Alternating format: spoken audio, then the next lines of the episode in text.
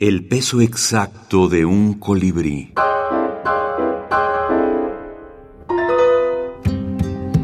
Libros de la minificción. Casa de Muñecas. Patricia Esteban Erles. Castigo.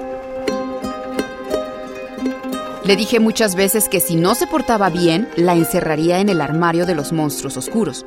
Lloró durante horas, aporreó la puerta con sus pequeñas manos hasta que se cansó.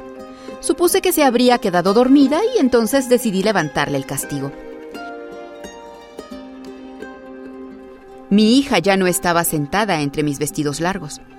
Y me pregunto quién es entonces la niña que me mira desde allí abajo como un animal regresado del infierno.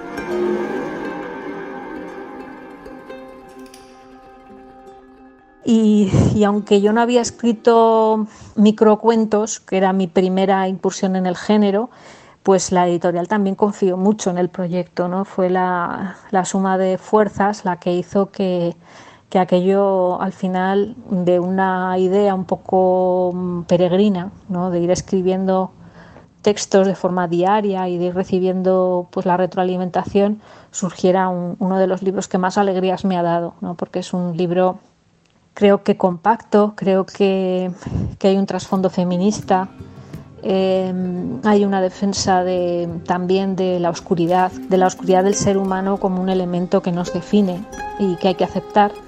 Patricia Esteban Erles, Casa de Muñecas, Páginas de Espuma, España, 2012.